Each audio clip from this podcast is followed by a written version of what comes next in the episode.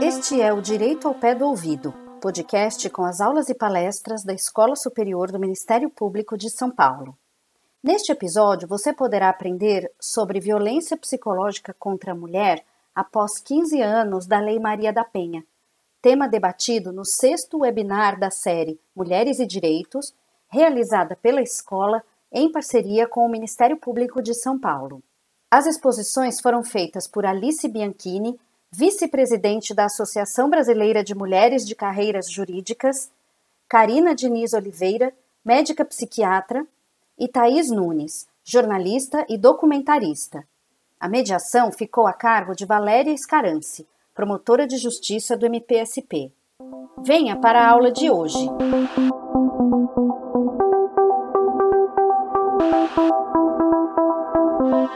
Muito obrigada, doutor Paulo. Eu cumprimento também a todas e todos na sua pessoa, nosso diretor da escola, que sempre nos acolhe, a escola sempre tem portas abertas para discutir temas tão importantes e também para essa série de eventos que é ser mulher, o que é ser mulher no Brasil e o que é ser mulher nesse mês, após 15 anos da Lei Maria da Penha.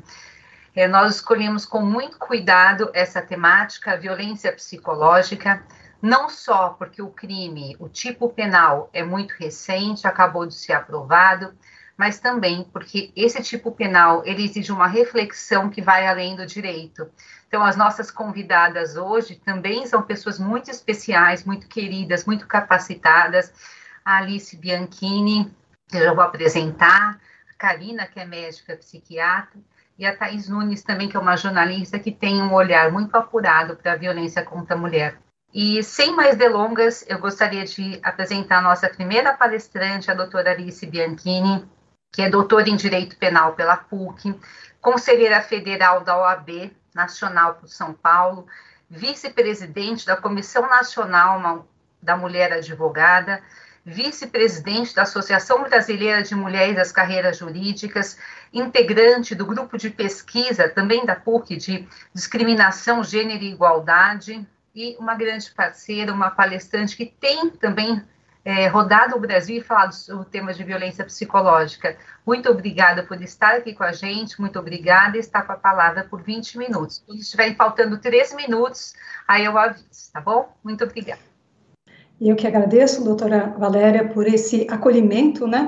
A gente está distante, estamos todos virtuais, mas esse acolhimento é tão importante, a gente sente tão presente aí do Ministério Público de São Paulo, que é um parceiro, né? É uma instituição que eu admiro muito os trabalhos, é, a forma, né, a atuação, de, e, e, eu queria dizer então que é uma alegria, uma honra muito grande estar com vocês. Doutor Paulo Sérgio, parabéns pelo seu excelente trabalho à frente da escola, também cumprimento o doutor Arthur, o doutor Mário, que bom doutor Mário que vai poder ficar aqui conosco, né? Na verdade, todos nós vamos aprender essa questão da violência psicológica, porque é uma lei muito recente, ainda tem muito que discutir e a gente vai ter que falar muito, principalmente com a doutora Karina, com a doutora Thais, porque nós da área jurídica nós vamos pegar o rescaldo, né? O que vem para nós em relação a esses temas, mas na verdade nós vamos ter que aprender muito, com certeza, é, com o pessoal é, da psicologia, com as áreas de saúde, porque realmente é um tema que é muito difícil para a gente conectar. Eu li o artigo da doutora Valéria, do Tiago e do Rogério, né? Puxa vida, quantos termos técnicos, né? Como a gente vai ter que agora pensar nisso tudo? A lei entrou em vigor faz pouco tempo, mas já causou muito barulho, né, Valéria? Muita gente favorável à lei, mas nós temos também aqueles que opõem resistências à lei, por entender que não haveria necessidade de ter uma designação específica da violência só contra a mulher, violência psicológica só contra a mulher, porque vamos nos lembrar que nós temos aqui o sujeito passivo mulher, né? Então só pode ser vítima exatamente a mulher. E a gente começa exatamente falando, né? Violência psicológica contra a mulher, a Lei 14.188. Mas eu começo fazendo um questionamento aqui. Aliás, primeiro eu começo fazendo um convite, né, um convite para quem goste desse tema e queira também discutir outras questões em relação à mulher, que possam estar com a gente, então, nas redes sociais, arroba professora Alice, Facebook, Twitter, Instagram. Tenho publicado todos os dias, né, é, alguma notícia sobre isso. Hoje, excepcionalmente, foi um pouquinho diferente, porque hoje foi um dia especial, que eu tomei a segunda dose de vacina e não deu para não publicar, né, essa segunda dose de vacina que me trouxe trouxe muita alegria, né? Então, essa questão da vacina é muito importante. Mas, de qualquer forma, então, que a gente vai encontrar essa primeira primeiro questionamento que eu queria trazer aqui, né? A violência psicológica já estava prevista na nossa legislação penal? E aí eu vou lembrar de um artigo que todo mundo conhece e que é muito aplicado, que é o artigo 129 que ele traz para nós o nome lesão corporal, e isso causa uma certa confusão, porque a gente vê né, o nome Iuris, lesão corporal, e a gente acaba efetivamente não percebendo essa partezinha que eu fiz questão de destacar em amarelo, porque diz o artigo 129 do nosso Código Penal ofender a integridade corporal ou a saúde de outrem e já se discutia, apesar de ser pouca discussão, mas havia sim quem entendesse que a violência psicológica, desde que tivesse efetivamente uma ofensa à saúde da pessoa, e aqui tanto do homem quanto da mulher, já poderia ser identificada e já estava presente então na nossa legislação, né? Então nós temos essa primeira observação aqui para fazer. Mas agora a gente vem trabalhando exatamente isso. Mas e quais foram as inovações dessa nova lei em relação à violência psicológica. Então vamos lá. O artigo 129, só voltando aqui, ele vai exigir é, efetivamente um, um, uma, um laudo que vai mostrar que houve uma ofensa à saúde daquela vítima, seja homem, seja mulher. Agora, diferentemente, é o que nós vamos encontrar nessa nova lei que trata da violência psicológica, tem um nome, né, violência psicológica. Talvez o nome a gente possa pensar que talvez tenha ficado um pouco forte demais, talvez pudesse ter falado exatamente aquilo que consta no próprio início do artigo 147b, que é causar dano emocional. Né? Então, talvez esse nome violência psicológica tenha vindo de uma forma meio equivocada, mas de qualquer forma, está ali, né? Causar dano emocional, e aí sim, nós temos que ter como vítima a mulher, e aí daqui a pouco a gente vai falar que mulher é essa, é no sentido biológico ou não, né? E aí vem mais então, esse dano emocional causado a esta mulher tem que prejudicar e perturbar seu pleno desenvolvimento, então é, uma, é um requisito, ou então que vise a degradar ou então controlar suas ações, comportamentos, crenças e decisões. Olha que tipo penal amplo, né? Uma série de informações aqui e cada um a gente teria que ficar uma tarde para falar de cada uma dessas situações, né? Agora, o detalhe, é que nós temos isso, só que a gente tem as formas que podem ser é, é, é, realizados esses atos, né? Esses atos devem ser realizados de determinada forma. E eu queria, então, continuar, porque o tipo penal não acabou, o 147b, e ele ainda vai dizer aqui, mediante. E a gente vai encontrar uma série de condutas, mediante ameaça, constrangimento, humilhação, manipulação, isolamento e por aí vai, né? Ou, e aí vem uma forma ampla, qualquer outro meio que cause prejuízo à saúde psicológica e autodeterminação. Só de ler esse tipo penal tão extenso, a gente já perde aqui uns bons momentos, minutos de apresentação, né? Para ver o quanto é extenso esse tipo penal. E aí vem a pena, reclusão de seis meses a dois anos e multa se a conduta não constitui crime mais grave. Então, ele é um tipo penal subsidiário. Se não tivermos né, aplicação, se não configurar um tipo penal mais grave, nós poderíamos ficar aqui nesse tipo penal. Então, vamos só, só um exemplo. Nós temos aqui limitação do direito de ir e vir. Agora, temos que tomar cuidado. Porque essa, se essa limitação foi plena ao ponto de nós configurarmos lá o crime de cárcere privado, nós vamos aplicar o tipo penal do cárcere privado. Aqui é essa limitação, né, não foi plena. Aquele homem, né, digamos assim, que efetivamente é, não permite que a mulher saia sozinha, só, só, só permite que ela saia até determinados horários, é, que determina de que forma que ela vai ter que sair, se ela pega ônibus, se ela pega táxi. Então, isso é uma limitação do direito de ir e vir. E aí nós podemos, né, a partir de uma análise mais complexa, claro, começar a pensar na existência desse tipo penal. Agora, se essa limitação for plena, que ela não que ele não permite efetivamente ela sair de jeito nenhum, nós vamos poder falar do cárcere privado. Bom, e a gente vai entendendo aqui, é, e eu tiro esses exemplos da, também da Valéria, né, daquele artigo da Valéria, do Tiago, do Rogério, uh, que está que está publicado no Conjur, e aí nós temos vários exemplos de danos psicológicos aqui, e dentre outros, né? Nós não podemos falar de pesadelos, de insônia, de irritabilidade, distúrbios alimentares, uma hipervigilância, dizer, o medo de andar em locais públicos, é, o medo de, é, de ter novos relacionamentos afetivos, ou seja, uma quantidade muito grande que eu vou deixar para a doutora Karina até, se puder especificar um pouco mais para nós, né? Mas, de qualquer forma, a gente tem aí, efetivamente, os exemplos de dano psicológico. Não é uma coisa lá de Marte, é uma coisa efetiva que realmente vai assolar as pessoas que sofrem esse tipo de violência, né? E a gente vai encontrar aqui Dentro do sujeito passivo, então, como eu dizia, a mulher, incluindo as mulheres trans. Então, é muito importante essa observação. Claro que há controvérsia, há quem diga que não, só as pessoas do sexo feminino, e há quem diga que não, as pessoas do gênero feminino. E aí nós poderíamos falar das mulheres trans. O que eu queria também aproveitar para falar que há uma crítica muito grande quando a gente tem não só esse tipo penal e a mesma crítica que a gente vai encontrar então para o próprio para para a própria Lei Maria da Penha, né, que vai fazer um tratamento todo especial quando a vítima é mulher. E aqui nós temos um tipo penal especial quando a vítima é mulher. E há quem critique isto. Só que eu queria só lembrar que faz parte, sim, de uma forma, né, de, um, de, uma técnica de legislação, é uma técnica de legislação que acontece no mundo inteiro. A Espanha trabalha muito, de uma forma muito interessante, essa, esse conceito, que é o conceito exatamente do crime gênero específico. Então, é crime gênero específico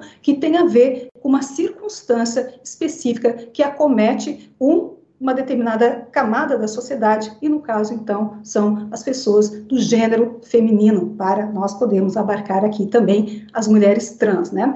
E o que a gente queria chamar atenção, que o direito penal, como todo direito, foi durante muito tempo e ainda permanece sendo, em alguns aspectos, criados a partir de um olhar androcêntrico masculino como único modelo de representação coletiva. Então, o que, que a gente pede, né? A gente pede efetivamente que, para que a gente possa é, extrair de uma melhor, de uma melhor condição é, a aplicabilidade desse tipo penal, nós temos que começar a fazer um processo de empatia, né? De se colocar no lugar do outro. Então, é muito importante que, antes de fazer uma crítica a esta lei, se consiga entender da onde que ela veio, quais são os objetivos e para o que ela serve. E essa perspectiva que eu tenho certeza que a doutora Karina vai trazer para nós, vai auxiliar muito para que a gente possa compreender o que, que significa uma violência psicológica na vida de uma mulher. Bom, e a gente continua, só para trazer, é, compartilhar essa informação, né, o enunciado número 30 do COPEVID, que vai falar que a Lei Maria da Penha pode ser aplicada às mulheres transexuais ou travestis, independentemente de cirurgia de, transgen de transgenitalização, alteração do nome ou sexo no documento civil. E a gente também tem o enunciado número 46 do FONAVIT, que é o Fórum Nacional de Juízes e Juízas de violência contra a mulher, que vai dizer que a Lei Maria da Penha se aplica às mulheres trans, independentemente de alteração registral de nome e de cirurgia de resignação sexual, sempre que configuradas as hipóteses do artigo 5 da Lei Maria da Penha. Bom, só para a gente falar da aplicação da Lei Maria da Penha, né? Apesar de nós termos, sim, discussões em relação a esse tema, né? Inclusive, é, um último julgamento, é, um julgamento recente do Tribunal de Justiça de São Paulo, que não admitiu a aplicação da Lei Maria da Penha para um caso de uma mulher trans, e, e, e o Procurador-Geral do Estado de São Paulo, que fez um recurso em relação a isso, né? Acompanhamos toda essa discussão também, só fazer aqui o registro importante. E aí a gente precisa compreender aqui, né? Usualmente, uma sucessão de pequenos atos de controle coercitivo e manipulação reduzem a capacidade de resistência da vítima para adaptar-se à situação de violência, que ao final vem paralisar sua reação. Isso é muito importante da gente compreender, e estou aqui entrando no tema da doutora Karina, e se eu estiver falando alguma bobagem, doutora Karina, pode me corrigir lá, é um favor, né? Porque o que a gente vai apresentar agora exatamente é, a questão do abalo psicológico, né, e o quanto que efetivamente isso tem a ver, inclusive, com a falta de capacidade da vítima de reagir àquela violência. Então, ela pode ser acometida da síndrome do desamparo aprendido, da síndrome da mulher maltratada, do mito do esquecimento, e são processos psicológicos que acometem mulheres é, exatamente qualquer um, na verdade, né? Tanto homem quanto as mulheres, mas o nosso recorte aqui é em relação às mulheres. Mas se alguém é submetido a um estímulo de sofrimento por muito tempo, a pessoa não consegue sair dessa situação.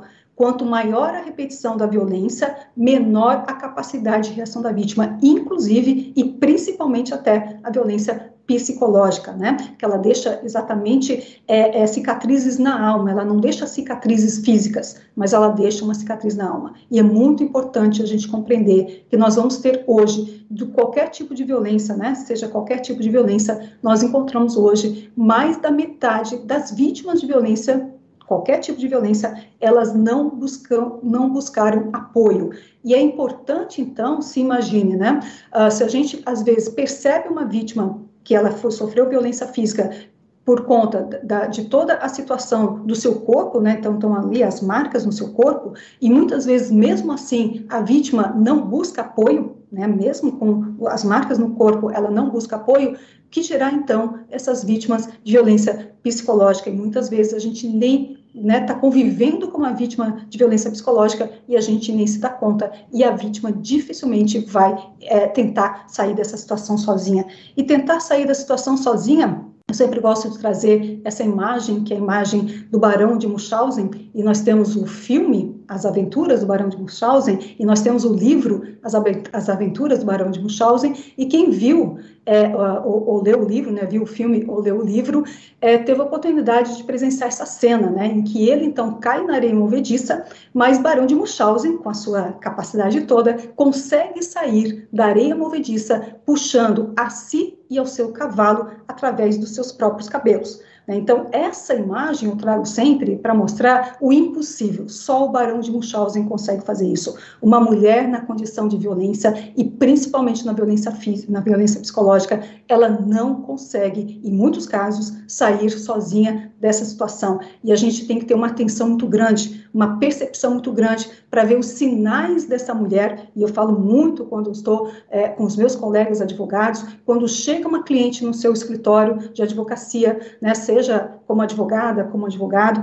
você tem que ler determinados sinais, porque muitas vezes ela está exatamente vítima de violência psicológica e ela às vezes nem percebe, nem sabe disso, nem se dá conta ou nega, né, que é o tal do mito do esquecimento, como está mencionado aqui, que é um processo psicológico importante. E aí a gente vem falando de coisas importantes, é, para mim foi fundamental a Lei 14.149, que vai instituir o Formulário Nacional de Avaliação de Risco, um trabalho em conjunto maravilhoso do Conselho Nacional do Ministério Público e o Conselho Nacional de Justiça, porque esse formulário não vai fazer uma pergunta, como, por exemplo, você é vítima de violência psicológica? Não, não vai fazer essa pergunta, mas vai fazer uma série de perguntas que efetivamente configuram violência psicológica, como, por exemplo, e muitas pessoas não se dão conta de que isso é uma violência psicológica, você maltratar o animal de estimação da vítima vítima. Então, maltratar o animal de estimação da vítima é uma violência psicológica.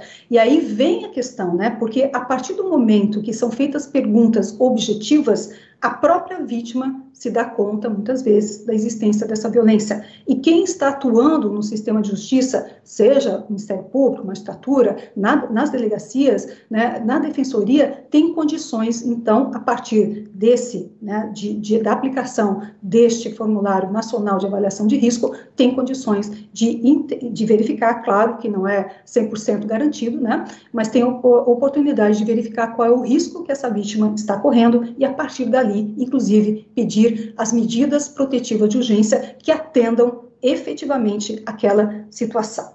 Bom, e aí eu vou agora fazer um exercício que eu achei interessante, porque eu estava analisando as recentes decisões do STJ, as decisões é, não tão recentes, e eu encontrei uma aqui que eu achei interessante para a gente falar agora um pouquinho da prova é, da violência psicológica, do dano emocional, né? É, o doutor, o doutor Paulo Sérgio bem fez essa referência, né? E como é que ficaria a questão da prova, então? E a questão aqui que eu queria colocar através de um precedente do STJ, que é anterior à Lei 14.188, em que vai trabalhar o tema do dano moral na violência doméstica familiar contra a mulher. E nessa perspectiva, é, só lembrando né, que esse dano ele pode ser, é, é, na sentença condenatória, o juiz já pode fixar o valor mínimo para a reparação dos danos. Tá? tá bom, obrigada, obrigada, doutora Valéria. Ele pode, então, fixar o valor mínimo da reparação dos danos, e o que a gente vai encontrar aqui exatamente essa, essa decisão, que é uma decisão 2018, que vai dizer o seguinte, ó, para a configuração do dano e aferição do dano, o que há de se exigir como prova é a própria imputação criminosa, porque uma vez demonstrada a agressão à mulher, os danos psíquicos, nós estamos falando aqui de dano psíquico, não estamos? No tipo penal, dano, dano emocional, então vai dizer que dos danos psíquicos dela derivados são evidentes e nem tem mesmo como ser demonstrados, né? E a partir daí, uma decisão, então, relatoria do ministro Rogério Schietti, Uh, vem a questão que eu queria colocar aqui, ó, a tese que foi trazida nesse, nesse, nessa decisão. Nos casos de violência doméstica, desculpa, nos casos de violência contra a mulher praticados no âmbito doméstico familiar, é possível a fixação de valor mínimo indenizatório a título de dano moral, desde que haja pedido expresso da acusação ou da parte ofendida, e é muito importante, então, o Ministério Público pedir aqui né, dano mínimo, né, ainda que não especificada a quantia, e independentemente de instrução probatória. Não precisa provar que houve o dano, a existência do, da violência do crime já é suficiente para configurar a existência do dano, né, para pressupor a existência do dano. Por isso que eu trouxe essa decisão aqui que eu queria trazer para vocês. E aí, para a gente poder, então, fazer as, os nossos finais, e eu queria então dizer que é um tema bastante complexo ainda, né? A gente sabe disso. É um tema que vai exigir ainda muitas questões para a gente trabalhar, mas é um tema que uh, mostra um avanço, um avanço, porque a Lei Maria da Penha, quando trazia a violência contra a mulher, violência psicológica, não colocava como crime, e isso fazia com que, em muitos casos, estas condutas que são consideradas relevantes e que trazem um dano muito grande para a vítima, elas fossem consideradas não tão importantes. E aí, tanto no momento da aplicação das medidas protetivas de urgência, contra, como em outras situações, não se dava o devido valor a algo que é importante e que pode ser pequeno agora, mas pode vir a, a, a crescer, né? e a gente sabe que o feminicídio, por exemplo, é sempre a violência numa escalada, e isso pode gerar, inclusive, num futuro próximo, o próprio feminicídio. Então, muito importante esse tipo penal de violência psicológica, e eu sei que a gente tem muito que discutir sobre ele ainda. Agradeço esse espaço de estar com vocês e ficamos aí ansiosas para ver né, a doutora Karina e a, doutora, e a Thais para falar desse tema também. Muito obrigada pela oportunidade. Doutora Alice, já chegando aqui, muitos elogios, algumas perguntas. É, só a senhora para conseguir passar tantas informações em 20 minutos, né? Realmente, o dom da fala, o dom da sabedoria. É sempre uma alegria, uma honra ouvir sua palestra, sua fala e todas as ponderações muito relevantes. Obrigada por estar aqui com a gente mais uma vez. E na sequência, justamente para tratar dessa questão tão importante que traz o tipo penal, que é o dano emocional, o que é dano emocional, o que é lesão à saúde, né? Quais são os danos psíquicos? Existe alguma diferença entre dano psíquico, dano emocional? Quais são esses transtornos que podem resultar de uma violência? Nós convidamos aqui, então, a doutora Karina Diniz Oliveira, que é médica psiquiatra, professora doutora do Departamento de Psiquiatria da Faculdade de Ciências Médicas da Unicamp, superintendente do Serviço de Saúde, doutor Cândido Ferreira, mestre e doutora pela Faculdade de Ciências Médicas da Unicamp e graduada em Direito pela Universidade da USP e em Medicina pela Unicamp. Então, doutora Karina, será também uma grande oportunidade aqui ouvi-la, porque essa, esse tipo penal ele nos exige esse esforço, como disse a doutora Alice, né? Nós precisamos muito dos seus conhecimentos para que possamos efetivamente dar vida a esse ganho a esse presente que nos foi trazido, que é o tipo penal de violência psicológica, para quem concorda com esse crime, mas para que ele possa ser uma realidade, para que ele possa ser aplicado por nós, que somos operadores do direito. Então, a senhora também está com a palavra por 20 minutos. É, a senhora prefere que eu escreva aqui no chat? Quando tiver três minutos ou que eu avise, como fiz com a. Não, eu prefiro que me avise, por favor. Então, porque eu vou falar. Três minutos eu aviso também, tá bom? Tá bom, obrigada. Eu vou tentar ser breve, assim, eu fiz uma. Eu pensei em fazer uma apresentação mais didática e eu acho que falando às vezes fica mais, mais tranquilo. Eu queria agradecer né, a, a, a, o convite e dizer que, assim, particularmente para quem tem a prática clínica é, com pessoas que sofrem violência, essa lei vem com muita alegria, né, para a gente, porque é muito comum né, a, a, maioria não chega né, na, na, na, esfera do crime, mas nos consultórios. Eu sou coordenadora da, do pronto-socorro da psiquiatria do, do HC da Unicamp e a gente vê muitas uh, mulheres que chegam, não necessariamente por, por causa da violência, mas que relatam um histórico de violência que começa com os pais e às vezes se perpetuam. Né? Então, eu queria parabenizar vocês e dizer que isso é uma vanguarda que foi recebido com muita alegria no departamento de psiquiatria, entre as pessoas que lidam, né, no, no entre os ginecologistas também que lidam com, com esse problema, que vai muito além, às vezes, da lesão física. Né? A gente percebe que isso se perpetua para os filhos, e uma mulher que sofre violência é uma mulher que, às vezes, tem dificuldade também para ser mais afetiva com os filhos pela própria limitação né, da, da questão. Então, acho que primeiro, eu acho que é importante a gente falar do que é trauma. Né? A gente fala muito de trauma, trauma, dano. O dano vem por quê? Ele vem por conta de um trauma. O trauma, ele significa uma quebra. Então, o trauma é uma interrupção da maneira de ser da pessoa. Pode ser uma interrupção física, né, um trauma físico, um atropelamento, de alguma maneira, o mundo da pessoa tem que se transformar, não vai ficar igual ao que era antes. Quando você lida com pessoas que sofrem traumas de guerra, né? Eu tive a experiência de ir até a escola de Suzano para lidar com as crianças que sofreram aquele trauma do atentado à escola. Então, como que a gente tenta definir o trauma? É a necessidade de uma alteração e de uma adaptação do funcionamento da pessoa. Né? E aí, quando a gente pensa em funcionamento psicológico, né, o que, que é funcionamento psicológico? Né? De onde vem o dano psicológico, o dano psíquico? Não acho que exista uma diferença científica entre dano psíquico, dano emocional. Né? Eu acho que, uh, pelos psicopatologistas, as emoções elas fazem parte do, da, da no, do nosso mundo psíquico. Então, dá para ser até usado como sinônimo. É, a questão é o que, que é o funcionamento psicológico da pessoa. Então, é um funcionamento intelectual, é um funcionamento do desenvolvimento dela, como que essa pessoa funciona na vida, qual é a maneira que ela reage aos estímulos do mundo exterior, como que é a maneira que ela reage socialmente, interage socialmente, como é o comportamento dela.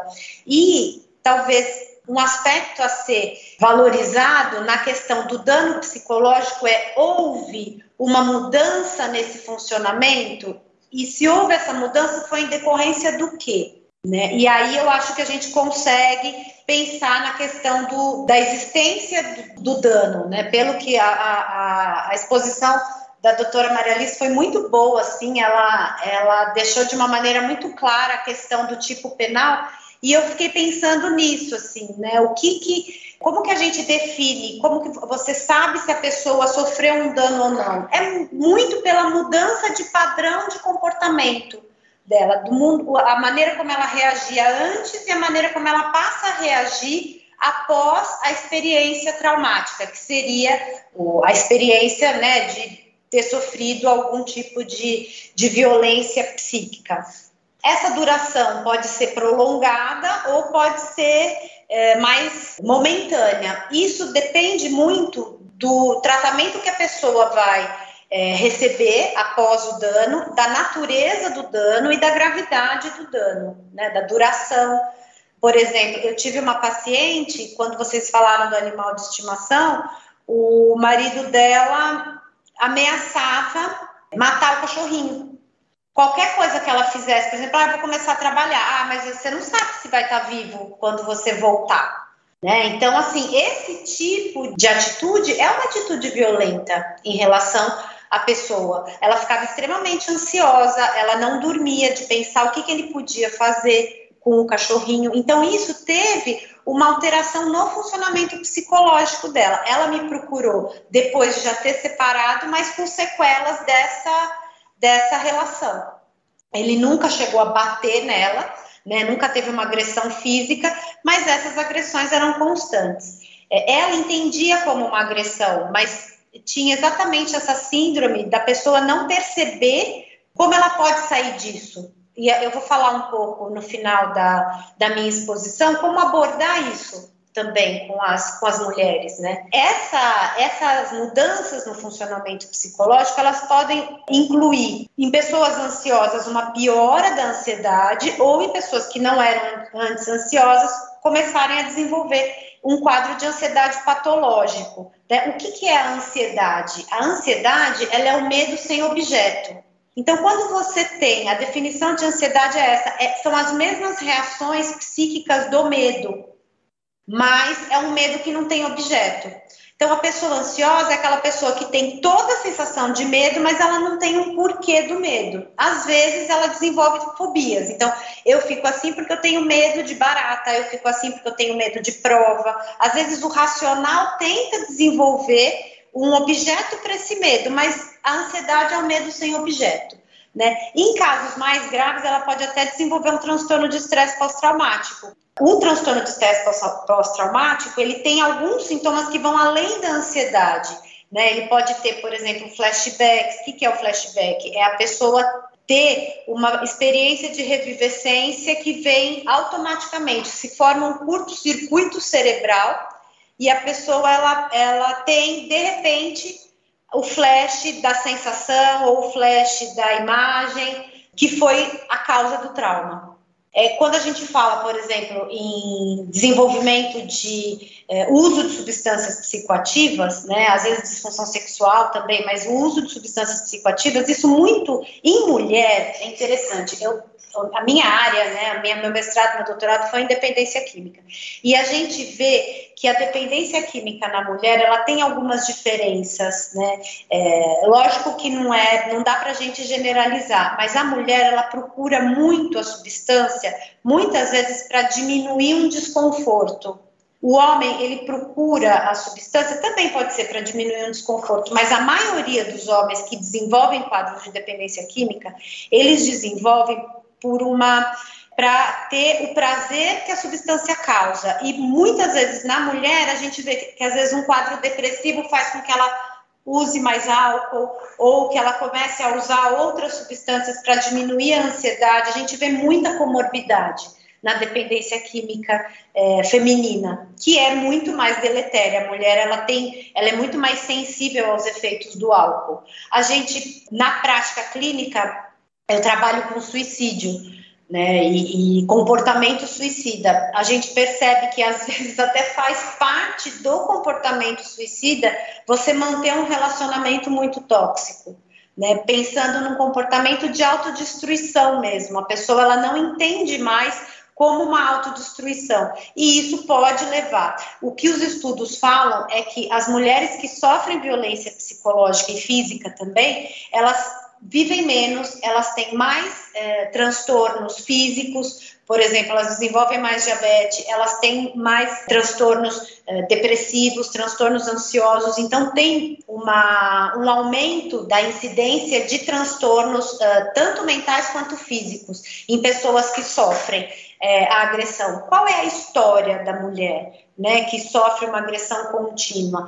Muitas vezes é uma história de uma criança que presenciou uma família cujo pai tinha um comportamento agressivo. Então, a, a, a, criança que sofre algum tipo, isso também é considerado violência contra a criança. Você expor a criança a um ambiente violento é considerado abuso infantil também. Né? E a criança, quando ela é exposta a um ambiente violento, ela tem inclusive pensando que o cérebro da criança está em desenvolvimento, tem algumas áreas cerebrais que são relacionadas ao afeto que se desenvolvem de maneira diferente de crianças que não sofreram esse tipo de, de situação. Então, principalmente quando é, tem negligência é, materna. Né? Mas ambientes violentos fazem com que o desenvolvimento cerebral dos filhos seja diferente. Então, o funcionamento deles vai ser um funcionamento com a violência cotidiana. Ele não, não consegue nem funcionar sem sofrer a violência ou sem cometer a violência. Então, depende muito do elemento parental com quem a criança se identifica. Algumas crianças se identificam com o agressor e outras crianças se identificam com o agredido. As crianças que se identificarem com o agredido, elas tendem a desenvolver na vida adulta a manter relacionamentos que são bastante abusivos. Né? E as crianças que se identificam com o agressor, elas tendem a repetir isso. Então, o que, que seriam esses atos, né, que são atos psicologicamente agressivos? Inicialmente, eles podem não ser percebidos como agressão nem pela vítima, nem pela família da vítima. Por quê? Porque os atos psicologicamente agressivos, muitas vezes na nossa sociedade, eles são muito tolerados. Então, um marido que durante isso a gente vê muito durante consulta, né? E aí isso já deixa a gente mais atento. Um marido que está falando durante a consulta, a mulher vai falar alguma coisa, ele faz ou então que você percebe que é um pouco mais grosseiro e aí a mulher se recolhe. Né? Isso ele faz na nossa frente. Então, o médico ele tem a obrigação de investigar essa, essa questão da violência. A Sociedade Internacional de Ginecologia, ela recomenda que em todas as consultas, pensando que são consultas anuais, isso seja ativamente perguntado para a mulher. Você sofre algum tipo de violência? Inclusive, eu trouxe algumas escalas que eles usam, que são as escalas de violência, que eu acho que talvez sejam até úteis para a gente conseguir mensurar. São escalas que não foram validadas ainda no Brasil, mas que perguntam com resposta de sim, não, ou mais ou menos, ou um pouco, ou muito, ou frequentemente, se sofre, se o marido grita com ela, se o marido já bateu nela, já ameaçou bater, se ele maltrata alguém que ela gosta. Então, por exemplo, vai a mãe dela visitar, ele não fala, fica quieto. Às vezes o ficar quieto é muito agressivo para algumas pessoas. Tem mulher que não está nem aí, mas para algumas pessoas o silêncio, aquele silêncio é, opressor, é extremamente ansiogênico, extremamente violento. Né? Então, não necessariamente são atos violentos que são percebidos pela mulher como violência. Fica naquilo de, ah, ele é assim mesmo, ah, ele sempre foi assim, né? Ah, ele não tem modos, ele não consegue se, se ele não respeita a minha família porque a minha família tem menos dinheiro ou porque a minha família tem mais dinheiro ou porque a minha família gosta de cachorro ou porque a minha então assim ela tende a, a, a arrumar desculpas né? O, o, infelizmente, o abuso psicológico ele é muito mais comum do, do que a gente imagina. Eu acho que é uma prevalência, principalmente em algumas regiões do Brasil, em algumas classes socioeconômicas, isso não depende muito da classe, né? Mas em algumas classes elas são mais, ela é mais prevalente. Então, por exemplo, a pessoa ela começa, se a mulher ela, ela depende economicamente dele, ele começa a limitar, ele tem um controle mais coercitivo. Então ele fala: "Ah, eu não vou te dar dinheiro para fazer isso. Ah, você não precisa comprar roupa. Ah, você sabe, ele começa a limitar e a dependência financeira faz com que a mulher acabe tolerando uma série de atos que são sádicos. Né? E como eu falei, eu gosto muito dessa imagem da infiltração, porque a gente vê pessoas que vêm assim em ruínas, que chegam em ruínas com maridos que chegam assim, às vezes você vê até a postura, mulher mais corcunda, baixada, descabelada, né, com aquele aspecto cansado, o marido assim, acabou de sair da academia e todo, né, e falando e fala de mulheres mais bonitas que ela e fala, às vezes na consulta ela tá gorda, ela tá, isso é uma violência também, né? Mas isso é tolerado, às vezes é tolerado pela mãe dela, às vezes é tolerado pela família dela, então acaba sendo tolerado por ela também e vai macerando qualquer tipo de estrutura emocional. Eu não acho que seja uma coisa adequada a gente questionar o fato das mulheres serem a, as vítimas desse tipo penal, porque as mulheres elas são mais suscetíveis. A gente vê nos artigos, depois eu posso até compartilhar os artigos, tem até um, um levantamento de violência doméstica americano que fala muito disso, assim, dessa, dessas explorações e dessas maneiras de, de você cometer os atos. Inclusive, foi em 2012 que o dano psicológico entrou como violência doméstica nesses levantamentos americanos, e a gente vê que é 85% de proporção de, de, suscetibilidade de abuso psicológico doméstico. Né? Então, nos Estados Unidos, 25% das mulheres né, já sofreram algum tipo de relacionamento abusivo. Né? No mundo, chega, é, se a gente for incluir o abuso psicológico, chega metade das mulheres que já sofreram algum tipo de relacionamento abusivo que não tenha tido um abuso físico. No, nos Estados Unidos, eles incluem, inclusive, você engravidar a mulher sem ela querer, como uma forma de abuso. Né? Então, o controle da, da saúde reprodutiva da mulher, isso também é uma forma de abuso como eu disse, nas crianças vítimas de abuso tem uma tendência a perpetuar e as sociedades elas costumam fazer com que a gente é, na, na gravidez isso é interessante. Eu trabalho com mulheres de rua também. Mulheres de rua a violência é identificada é muito mais física, né? E a gravidez é interessante porque a mulher na rua ela escolhe um parceiro. A violência é tão incutida na mulher que está em situação de rua que ela escolhe um parceiro para apanhar de uma pessoa só. E ela mesma fala isso para gente. Ela fala assim: não, eu escolho. A gente sabe que ele bate, às vezes ela chega machucada, e ele, ela fala assim: não, mas pelo menos é só dele que eu tô apanhando. Ele me protege dos outros. E às vezes elas pedem a gente, elas pedem para a gente fazer o exame de gravidez nelas e pedem para a gente mentir que elas estão grávidas, porque isso as protege da violência sexual, principalmente. Mas isso, na, na, na questão doméstica, isso não é uma regra. Então, às vezes, a gestação, principalmente quando a gestação não é é, desejada, ela torna a mulher mais propensa à violência. Então, gestação não desejada, casais que usam substância ou que o esposo usa substância ou quando a mulher usa substância, faz com que é, isso são elementos, é, quando ela é muito novinha também, são elementos que uh, fazem com que a gestação se torne um fator de risco para o abuso.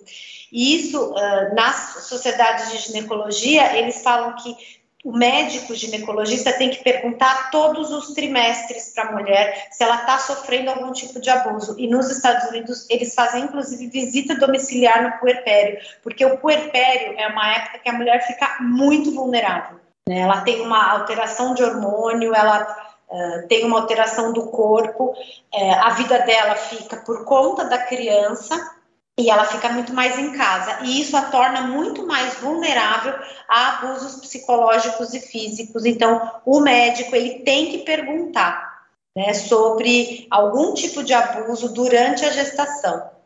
Né? Uma pergunta que é interessante, que eu falo para os meus alunos para fazerem, é perguntar se a mulher tem medo de alguém. Três minutos, tá? Tá terminando, tá terminando. Então, o medo é um sinal muito característico de mulher que está sofrendo abuso. né? Além da baixa autoestima, além do, da, da, culpabilização, então tudo é culpa dela, ela é insuficiente, as coisas que ela faz são erradas, tudo é ruim, a comida é ruim, ela não sabe cozinhar, ela não sabe, ela é gorda, ela é feia, ela uh, não sabe tratar direito as pessoas, então tudo nela é ruim e ela acaba acreditando nisso. Isso é um dano psicológico. Mas uh, para caracterizar danos, eles têm algumas escalas. Então tem a escala que eles falam, chama Human Abuse Screening Tool, que ela pergunta: você já como que você descreveria a sua relação, né? Tem muita tensão, tem pouca tensão, não tem tensão. Quando seu, você tem alguma discussão com o seu com o seu parceiro, você tem alguma dificuldade, você se sente mal depois, ele já bateu em você depois de alguma discussão, né? Você tem medo do que ele fala, você tem medo do que ele pensa, você tem medo do que ele pode fazer, ele já abusou de você física, emocionalmente, sexualmente, né? Ele já forçou você a ter relações sexuais baseadas em ameaça, né? Isso é uma das escalas. A outra, que é a, a HITS, ela é mais uma questão de dano físico mesmo. Eu acho que talvez fosse interessante, né, para o promotor aplicar uma, um conjunto dessas escalas. A gente pode até pensar em desenvolver isso e validar em mulheres que são que são vítimas de abuso, sabidamente vítimas, a gente valida no Brasil, porque às vezes isso, a cultura, a língua muda muito, mas isso às vezes é um, um indício importante. Em psiquiatria a gente lida muito com escalas, porque às vezes o que parece não é, e o que é não parece. Então, como a gente lida muito, às vezes é interessante. Eu vou concluir falando um pouco do manejo, né? Como que você fala com a mulher sobre o, o abuso?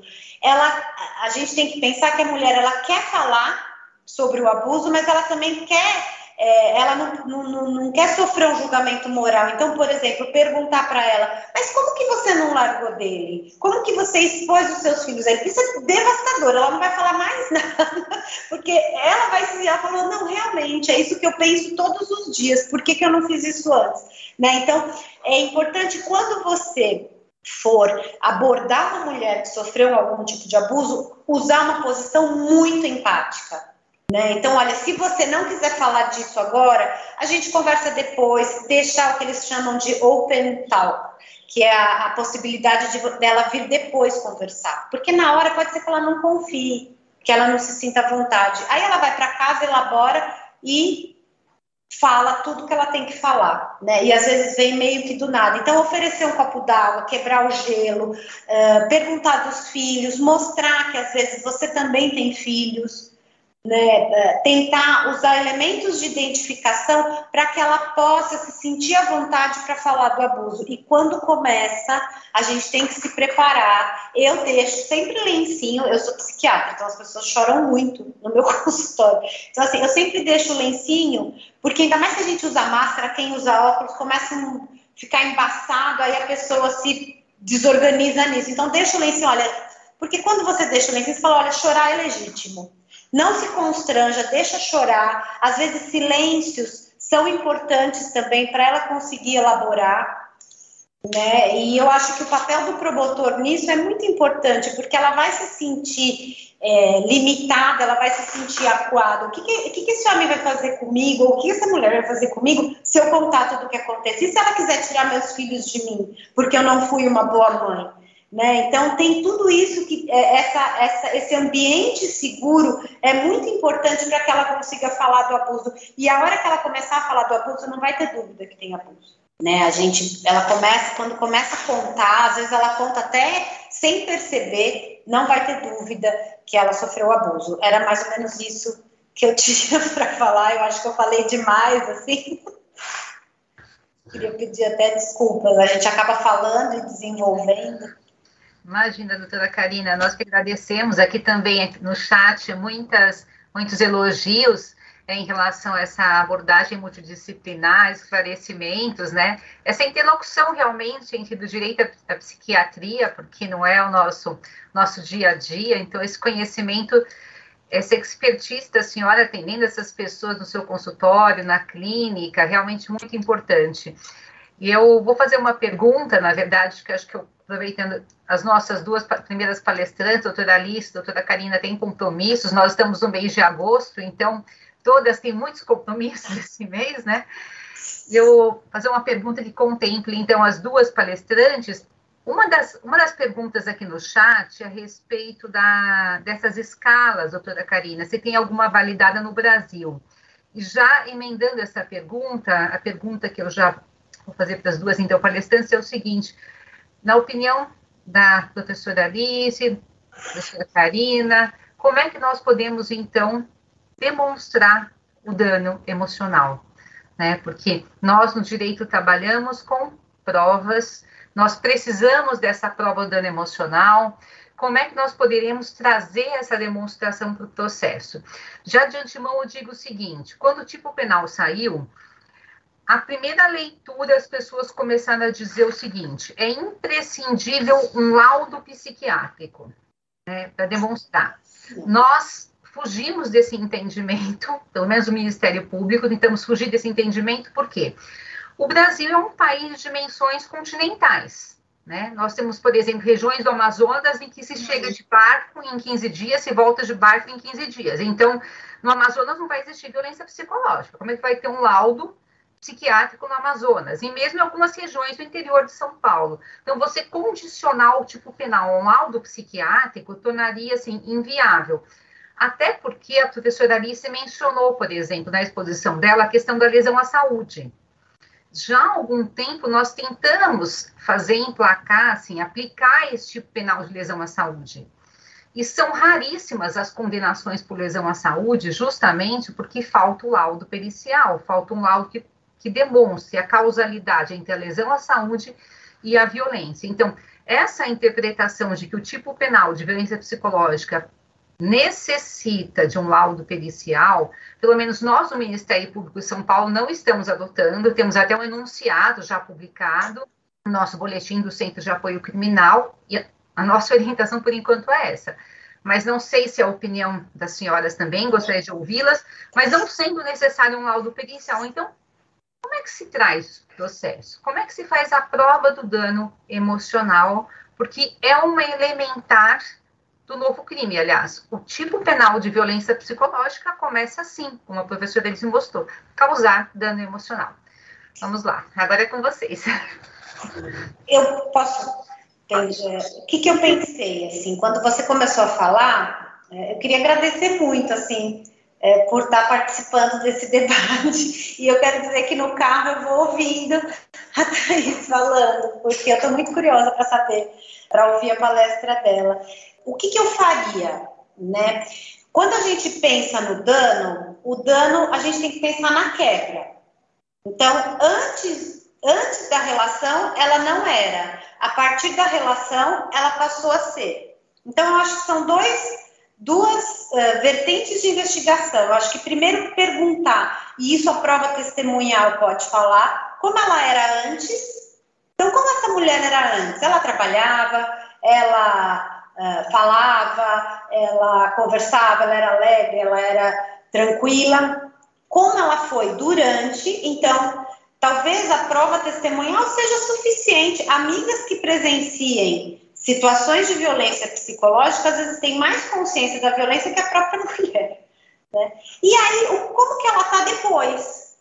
da relação. Depois que teve esse evento, né, o evento a gente tem que pensar no dano, por quê? Porque teve um evento que causou uma mudança do padrão de funcionamento.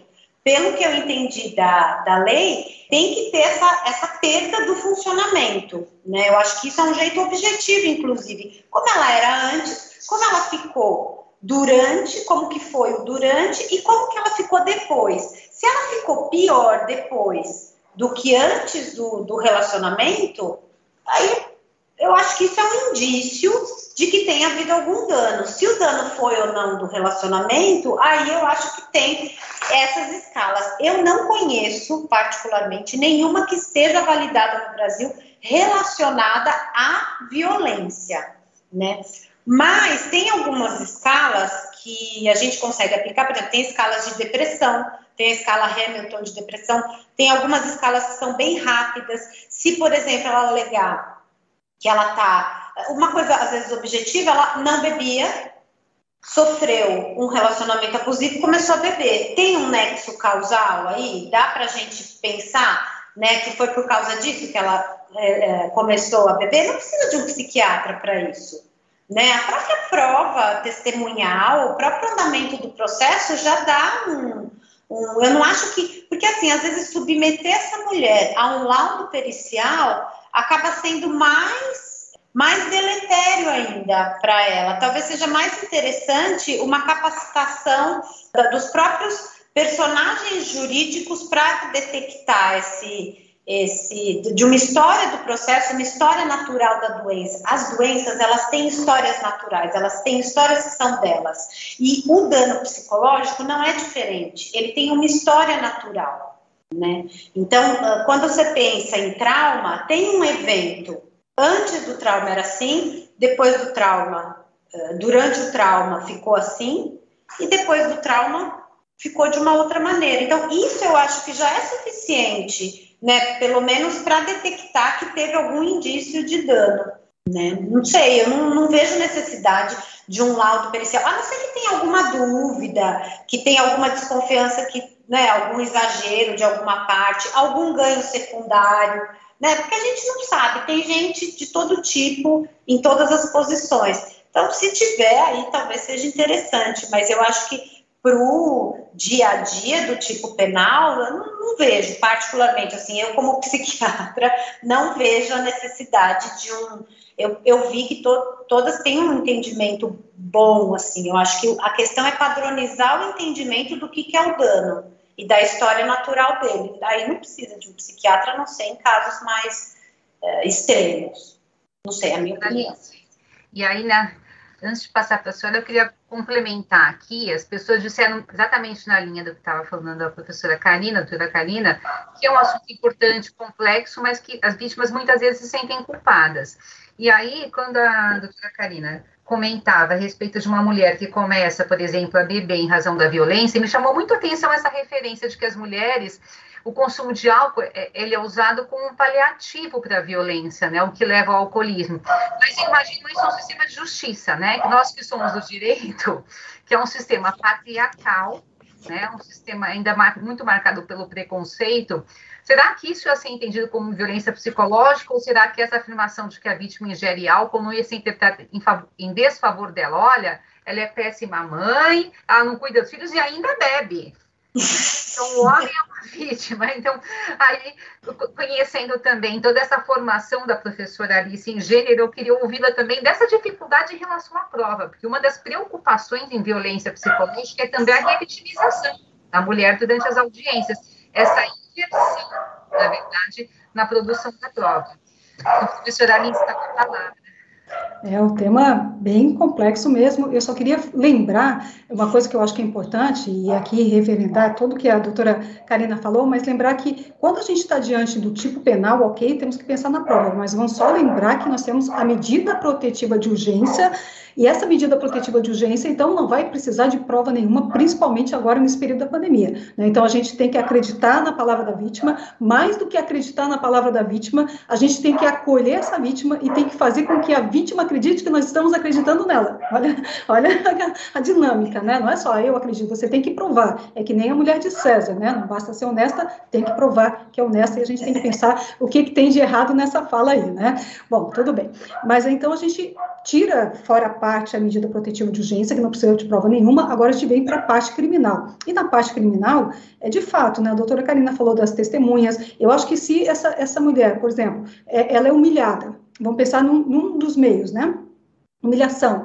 E ela fica tão nervosa com aquilo que ela precisa ser socorrida às vezes, né? Ficou tão tensa, não conseguiu ir trabalhar e as amigas ficaram ali conversando com ela e tem testemunhas e tem trocas de mensagens, tem trocas de áudios, é, tem trocas de textos, né? Então tudo isso pode ser trazido como como comprovação, sim. Até os remédios que ela teve que tomar por conta daquela aflição, né? Que ela teve. Agora, de fato, é, é, é, é não é tão fácil assim. Mas só queria lembrar que a medida protetiva de urgência não precisa precisamos dessa discussão. Ah. Aí, se ela mentiu, que é o percentual baixíssimo, né, que a gente vai encontrar de mulheres que mentem juízo, dizendo que precisam de medida protetiva de urgência e não precisam, aí ela vai ter que responder pela falso, de, falso é, denunciação caluniosa, indenização, qualquer coisa nesse sentido. Mas só lembrando que se o Brasil é o quinto país que mais mata, é porque nós temos muita violência mesmo. E aí a lógica é exatamente no sentido de acreditar na mulher. Porque se a gente não acreditar nela, a situação pode ser irreversível, né?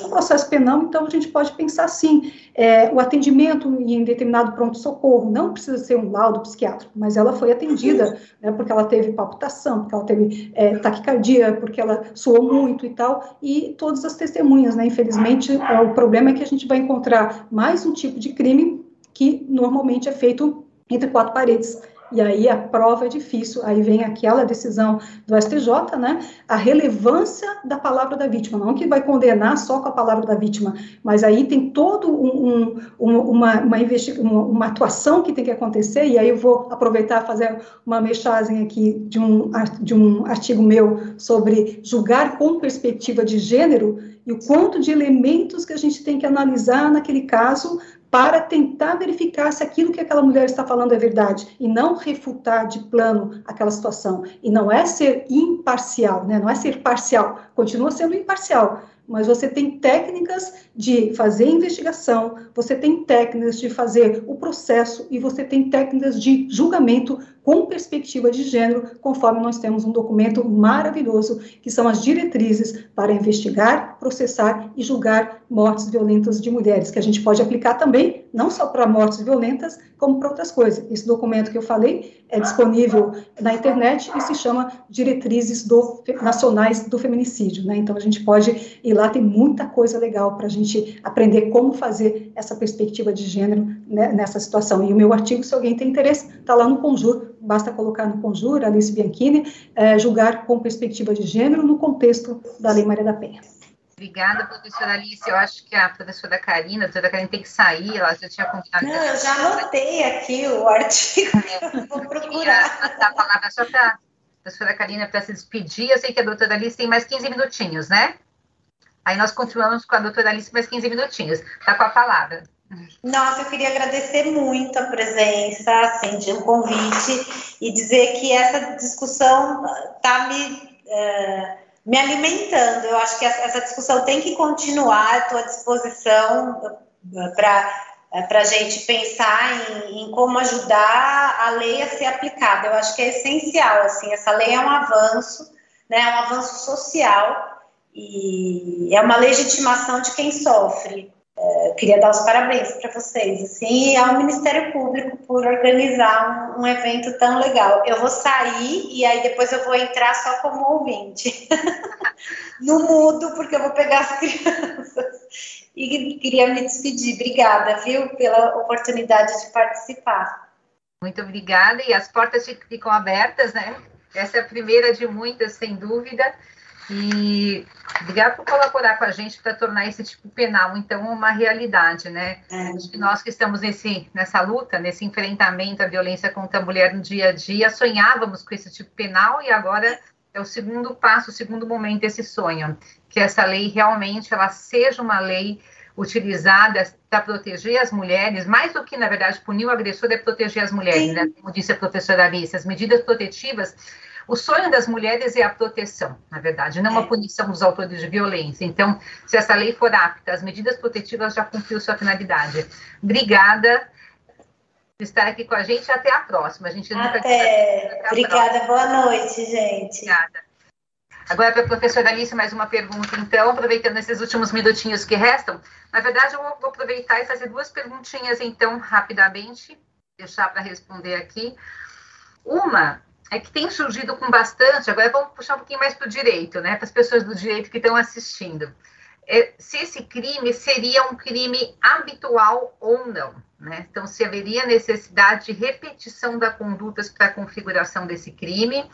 Aqui nós já discutimos internamente, temos um posicionamento, mas sem dúvida queríamos ouvir nossa mestra hoje. E uma segunda pergunta é o seguinte, é a seguinte, esse, o crime de violência psicológica ele não está restrito ao âmbito da Lei Maria da Penha. Então, seria possível, por exemplo, utilizar o crime de violência psicológica para as hipóteses de revitimização, aquela conhecida revitimização? Então, quando a vítima vai para a delegacia, a pessoa fala assim para ela: volta para casa, o que, que você fez para o seu marido para ele te tratar dessa maneira? Nas hipóteses em que ela é humilhada ou maltratada por autoridades públicas, não só a delegacia ou qualquer tipo de autoridade? Duas perguntas excelentes, né? Vou começar com essa, com essa da última aqui. É, tenho, tenho para mim que sim, né? Nós temos sim um processo de revitimização. Aquele mesmo é, julgamento que eu trouxe, o julgado que eu trouxe do dano moral, falava exatamente que não haveria necessidade de prova, porque isso poderia revitimizar a vítima, poderia trazer exatamente essa violência, que é a violência institucional, que é um tema que a gente tem que falar muito sobre esse tema. E aí eu recomendo, inclusive, nessa, nessa, nesse tema, é, um documento que foi feito pelo IPEA, mas foi encomendado pelo Conselho Nacional de Justiça, que vai falar do como é que o Poder Judiciário é, é, trabalha no enfrentamento à violência contra a mulher. E é muito interessante porque os dados que vão ser trazidos nesse documento é, vão mostrar que efetivamente há muito o que avançar em relação ao Poder Judiciário e muito de violência institucional ou o que a gente chama de revitimização, né? Então, nós temos muitos casos ali que são identificados, inclusive, e são trazidos neste relatório muito importante do IPEA, encomendado pelo Conselho Nacional de Justiça. Então, esse é um tema que eu considero que sim, acho que sim. Acho aqui, tocando num tema que a doutora Karine, Karina falou, que é a questão também é, das crianças, porque a criança que sofre, né, testemunha, vamos chamar assim, testemunha a violência do pai contra a mãe, é uma criança, como a, própria doutora Karina falou, que tem muitos problemas né, é, efetivos, e a gente pode falar dessa violência psicológica também em relação aos filhos, né? Então, me parece que não, como não está abrangido o âmbito da Lei Maria da Penha, qualquer mulher, em qualquer situação, pode ser no trabalho, né, humilhação dentro do trabalho, pode ser na escola, que a gente chama de bullying, mas isso agora pode ser transformado, né, porque lembrando que, que a, essa violência psicológica se aplica para casos que não configuram crimes mais graves, né? Então, nós vamos analisando, sempre verificando. Se tem um crime mais grave, vai aplicar o crime mais grave, se não, aplica violência psicológica, poderia. Quanto à questão de ser habitual, é, me parece, doutora Valéria, que a lei não, não traz essa, essa, esse requisito, né? E aí a gente fala da tipificação. E aí, quando você não tem né, a questão da, da, do tipo, né? Você vai analisar todos os elementos. Ela tem muitos elementos. Eu já perdi quase cinco minutos da minha fala só para ler todo o tipo penal, né? Mas ali não fala efetivamente de habitualidade. Basta ser uma, uma vez só. O que a gente sabe, como acontece também no crime lá de perseguição, stalking, é que nós vamos encontrar a maioria é das vítimas do sexo feminino, né? A perseguição tanto pode ser homem quanto mulher, aqui na violência psicológica tem que ser mulher, mas é, provavelmente a maior incidência vai se dar no âmbito da violência de gênero, na violência doméstica, né, conforme especificado na Lei Maria da Penha, mas não é requisito para aplicação desse tipo penal. Então, é muito importante a gente compreender. Eu queria dizer que, na verdade, eu não tinha 15 minutinhos, não, porque hoje, 18h30 começa um outro evento e eu preciso, pelo menos, tomar um cafezinho aqui antes do outro evento. Então, é, se tiver mais alguma pergunta, a doutora Valéria ainda tem, dá tempo de fazer, mas eu queria fazer, é, trazer um, um, um, poema, um verso da Cora Coralina para me despedir de vocês também, se for o momento agora. Não, eu ia até passar a palavra para a senhora para o encerramento, agradecer a presença, todos os esclarecimentos maravilhosos, dizer também que as portas do Ministério Público continuam abertas e continuamos juntas também pela uhum. luta, pela aplicação desse novo tipo penal. Está com a palavra também para o encerramento. Então, doutora Valéria, o que, que a gente percebe, né? Tal, tal como aconteceu com a Lei Maria da Penha, cada vez que a gente vem com uma legislação nova, primeiro a gente tem que legitimar essa legislação nova. Então, o que a gente está mais discutindo é Está correto ou não está correto? Está correto ou não está correto? Né? Fora as, discussões doutrinárias que, que ensejam também esse novo tipo penal. Mas só para a gente lembrar, a Lei Maria da Penha, ela foi elaborada em 2006 e ela recebeu uma série de declarações de inconstitucionalidades da lei, né? inclusive de um Tribunal de Justiça que depois voltou atrás. Mas tiveram vários juízes e juízas que declararam inconstitucional a lei já desde 2006, ao ponto de o então presidente da República, Luiz Inácio Lula da Silva, entrar com uma ação declaratória de constitucionalidade em 2007, que só foi julgada em 2012. Então, nós ficamos seis anos da lei no limbo, a Lei Maria da Penha no limbo, porque alguns diziam que era constitucional, outros entendiam que era inconstitucional.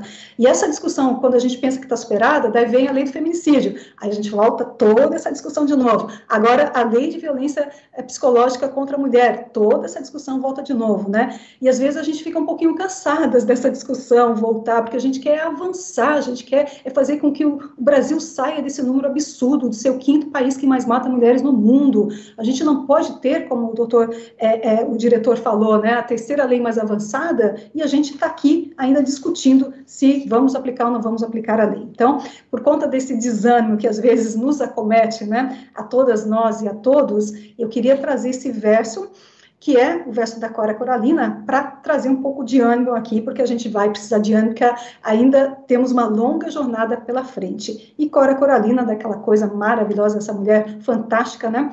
Vai dizer para nós: é que tem mais chão nos meus olhos do que cansaço nas minhas pernas, mais esperanças nos meus passos do que tristeza nos meus ombros, mais estrada no meu coração do que medo na minha cabeça. E é com esse versinho, né, bonito da Cora Coralina, que eu espero que tudo que a gente falou hoje aqui não sirva para nos desanimar, mas sirva para para que a gente possa perceber que a gente tem um longo caminho pela frente, nos fortalecer, porque a luta ainda é longa e a gente precisa dos homens e das mulheres nessa luta, neste, nesse enfrentamento à violência contra a mulher. E o Ministério Público, tanto na Comissão de Gênero quanto nos outros também comitês, está de parabéns por essa sensibilidade de estar sempre trazendo à frente esse tema, né? E nós temos então ser mulher, né? Ser mulher 15 anos da Lei Maria da Penha. Muito, os parabéns e muito obrigada pela oportunidade de estar com vocês.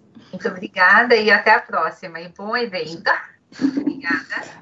E agora eu gostaria de passar a palavra, então, à nossa terceira palestrante, Thais Nunes. A Thais, ela é jornalista, então hoje a nossa abordagem é ampla, é multidisciplinar, e olha só que legal, a, Thaís ela é jornalista, documentarista, especializada em cobertura de direitos humanos, justiça e segurança pública. Idealizou e assina a investigação jornalística de Elise Matsunaga. Era uma vez um crime, foi a primeira série documental da Netflix produzida no Brasil. Também é repórter investigativa do SBT e, em paralelo, coordena a pesquisa de uma nova série documental para o streaming sobre o crime organizado e escreve o roteiro de uma série ficcional sobre organizações criminosas do Brasil.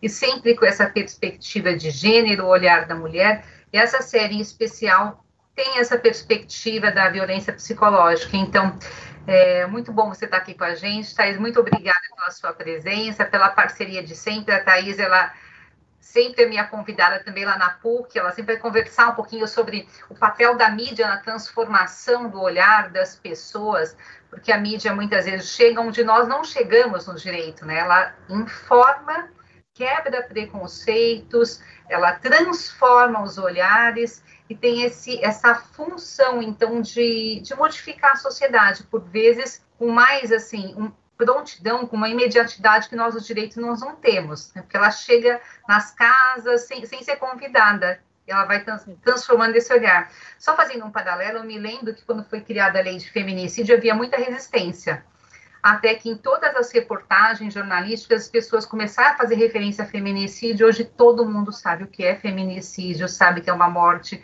que não pode ser aceita, que é uma morte intolerável de mulheres. Thaís, está com a palavra por 20 minutos. Muito obrigada por estar aqui com a gente. Obrigada, doutora Valéria. Antes de começar minha fala, eu quero agradecer a você, parabenizá-la pelo excelente trabalho que você conduz à frente do GVID, né, do Núcleo de Gênero, do Ministério Público. Também gostaria de agradecer doutor Paulo, doutor Mário, doutor Arthur, a essa instituição que eu respeito tanto e que sempre é minha parceira, que é o Ministério Público de São Paulo. Eu queria começar falando sobre a importância desse evento que une atores, né, da justiça, da saúde mental e da imprensa.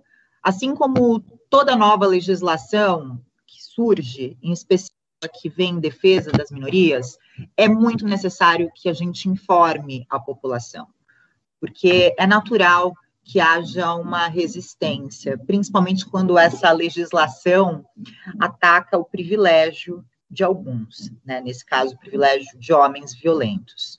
Então, para mim é uma honra é, estar nesse evento que eu considero tão importante.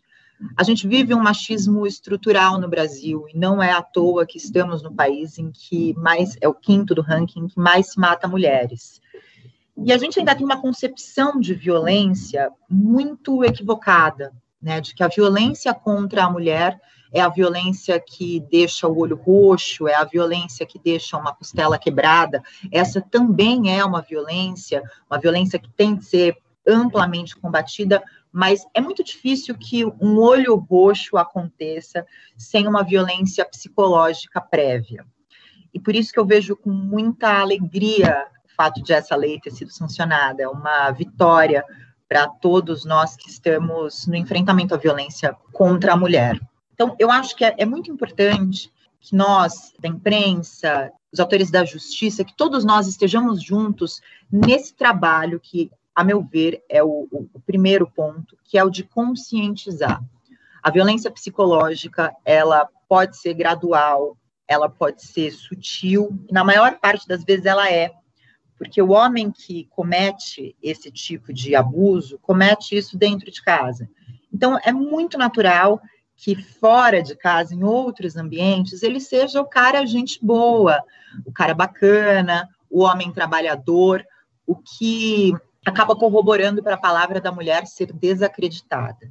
Então, essa concepção de que a violência é só o olho roxo, somado ao comportamento social desse homem em outros ambientes, fazem com que a mulher se sinta ainda mais coagida, ainda mais minimizada. Aquela sensação de será que eu tô louca? Será que é um exagero? Como a Karina disse, né, nós temos uma isso tão estrutural, isso de uma forma tão tão forte no âmbito familiar, no âmbito social, que muitas vezes essa mulher cresceu vendo isso dentro de casa, vendo a mãe ser vítima da violência psicológica. Então, eu penso que nós tivemos importantes avanços nesses últimos anos. O que era ser mulher nesse país 15 anos atrás, sem Lei Maria da Penha, que ainda, o que hoje é a lei mais conhecida, é a lei que todo mundo sabe, é a lei que todo mundo tem na ponta da língua, mas ainda é uma lei que eu sinto, e aí depois, Valéria, a gente pode conversar muito sobre isso, mas que é uma lei que ali no balcão da delegacia, no primeiro contato da vítima, com a denúncia, com, com o 90, com a delegacia do bairro, ela ainda é estimulada a não levar essa acusação à frente. Então, hoje, a minha grande preocupação é: nós vamos e temos de estimular as mulheres a denunciar, mas também há de haver uma grande conscientização para esses atores, né, que estão ali na, na no balcão mesmo, que é o, escrivão, é o investigador, é o policial que atende o telefonema, ou é o policial é, que, que vai atender essa vítima na porta de casa. Então, por isso que é tão importante mudar a concepção do que é violência. É inaceitável, mas a gente sabe que é muito comum que, em sua maioria, mas também mulheres, juízes, ou juízas ou outros atores desse ambiente jurídico desconsiderem a palavra da vítima, desestimulem a vítima a levar adiante essa denúncia. E isso se torna cada vez menos comum ao passo que a sociedade converse mais sobre isso, ao passo que a sociedade esteja mais consciente. É cada vez vai se tornar cada vez mais raro posturas como a daquele juiz que foi filmado em uma audiência distratando uma mulher. Quantos relatos nós ouvimos assim? Então, quanto mais conscientização sobre o que é a violência, quanto mais a sociedade é, fomentar esse assunto, menos casos assim nós vamos ter, menos revitimização. E como jornalista, como documentarista, eu enxergo que o papel da mídia é fundamental para isso fundamental. Dez anos atrás, não que isso ainda não aconteça, nós ainda temos esses programas da tarde, né, esses programas policialescos à tarde, muito sensacionalistas, que ainda fazem GCs, que são aqueles, aquilo que é o resumo da notícia que aparece embaixo da imagem, com frases absurdas do tipo matou por ciúmes, matou porque era traído, essas coisas. Mas isso é cada vez mais raro. Então, eventos como esse de hoje são tão importantes para que a gente entenda o que é a violência psicológica, que a gente entenda que é crime um companheiro chamar a companheira de lixo uma, duas, três vezes, até que ela se convença disso. E conforme ela, ela se convence disso, fica mais difícil de ela sair dessa, dessa situação. Na minha experiência em fazer essa cobertura de, de casos de feminicídio, por exemplo, é sempre o meu jeito de trabalhar, né? De ir com calma, de conversar, de buscar uma aproximação é, mais sensível e com menos euforia. Quando eu consigo estabelecer essas relações e conversar com os amigos, as amigas, os parentes da, da vítima, é sempre assim. O agressor era muito ciumento, ele ofendia a vítima, ela achava que era incapaz de sair daquela relação. E aí vem aquela pergunta, né, que é a pergunta mais lugar comum que existe. Mas, ué, por que ela não saiu disso enquanto era tempo? Por que, que não denunciou? E quando a gente começa a entender o que é a violência psicológica, que é uma das partes mais cruéis do ciclo da violência, a gente começa a encontrar também respostas para o quanto é difícil uma mulher dar um basta, quanto não é simples. A professora Alice fez uma comparação fantástica, que eu vou levar para o resto da minha vida. É o impossível, é exigir de uma vítima o impossível, exigir daquela mulher que já teve a sua autoestima implodida, exigir daquela mulher que muitas vezes tem uma dependência emocional e financeira do seu companheiro, que ela saia dessa situação por conta própria. Então, enquanto a gente não criminalizar esse tipo de violência, você mesmo, doutora Valéria, sempre me diz isso, sobre o quanto é importante dar nome às coisas. Matar uma mulher era crime antes da lei do feminicídio? Era, é claro que era, era crime. Mas quando a gente tipifica, quando a gente explica o que, é, quando a gente dá nome, a sociedade enxerga isso de uma outra maneira. Por uma coincidência, nós estreamos a série Elise Matsunaga Era Uma Vez Um Crime, no mesmo mês em que se aprovou a lei, que foi sancionada a lei que agora prevê como crime a violência psicológica. E eu queria falar um pouco sobre esse processo né, da série documental. Essa série, eu já tenho uma cobertura de segurança pública, de justiça, muito focada no, no enfrentamento à violência contra a mulher já há uns anos. E quando eu sugeri essa série, quando, enfim, eu tive essa ideia, a princípio era uma ideia que não fazia muito sentido, porque era retratar e recontar um crime que a gente já sabia o final. Afinal, a assassina é uma assassina confessa. A gente sabe que ela matou o marido com requintes, enfim, ocultou o corpo com requintes de crueldade, é uma história muito midiática, todo mundo já sabia disso. E sempre que eu falava sobre esse crime, eu ouvia: nossa, mas como ela foi burra? Por que, que ela não se separou antes? Isso é o comentário mais lugar padrão, assim, mais lugar comum sobre esse caso. E eu sempre pensava, eu não acho que, era, que ela é uma mulher burra, pelo contrário, é bacharel em direito, é uma enfermeira. Que tipo de sentimento será que a levou a isso? Essa era a minha grande dúvida. E foi esse o projeto aprovado, né? E foi esse o objetivo do documentário. E foi muito curiosa a reação não só do público brasileiro, mas do público mundial, que demonstra como o assunto violência psicológica ainda tem que ser muito estudado e muito discutido. As pessoas se chocaram, é claro, com o crime. Ela é uma assassina confessa. Eu nunca vou defendê-la e a série não se propõe a isso. Mas o documentário se propõe a reconstituir os sentimentos que estavam dentro dela. E ela se sentia vítima de violência psicológica. É evidente que eu também não posso acusar a vítima que não está aqui para se defender. Mas o que ela traz no relato dela são episódios que muitas mulheres se identificaram. E mulheres do mundo todo. Eu recebi mensagens de mulheres da Romênia, da África do Sul, da Noruega, muitas mulheres mexicanas, muitas mulheres americanas, que se comoveram com aquele relato de ele fazia eu parecer que eu era louca. Sem entrar no mérito se ela está, se a Elise está certa, se isso é verdade ou não. Mas os relatos que compõem uma situação de violência psicológica mexeram com a audiência feminina. E foi curioso como alguns homens, né, é, nós liberamos para que algumas pessoas tivessem acesso ao documentário antes de ele ser exibido, antes de ele estrear. E houve uma crítica, e com todo respeito às críticas, as críticas sempre são ótimas, são construtivas e elas têm de existir, mas uma crítica em especial me chamou a atenção, foi de um repórter homem na Folha de São Paulo, em que ele escreveu que era um deserto sem novidades, o documentário. Ele falou, é um deserto sem novidades, não desperta sentimento algum. Em contrapartida, quando estreou, absolutamente todas as mulheres que viram ficaram impactadas de alguma maneira. E isso, com todo respeito à crítica do colega, me fez pensar o quanto a violência psicológica ou a sugestão de que houve violência psicológica naquela relação não é algo que choca os homens, porque a violência psicológica é algo tão naturalizado na nossa sociedade que ver uma mulher falando que ela se sentia como louca é comum. É um deserto sem novidades. De fato, é um deserto sem novidades mesmo para a nossa sociedade. A novidade é que agora a gente tem uma lei que criminaliza e que nos obriga a pensar sobre isso. Quantas e quantas e quantas vezes nós, mulheres, não vivemos isso empiricamente, ou ouvimos de outras mulheres?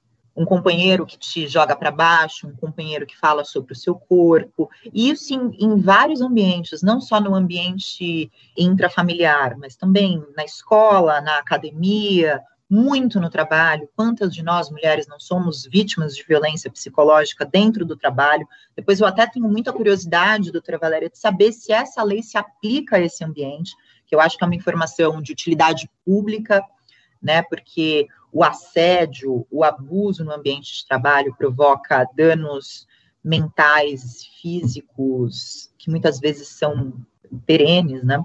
E foi muito curioso, porque o, documentário suscitou isso, levantou esse tipo de esse tipo de questionamento, esse tipo de sentimento.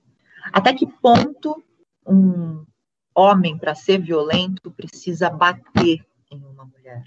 Teve uma passagem no júri que chocou, me chocou muito e que foi o que fez com que eu realmente tivesse interesse em recontar essa história com distanciamento histórico, né? Em 10 anos a sociedade mudou muito.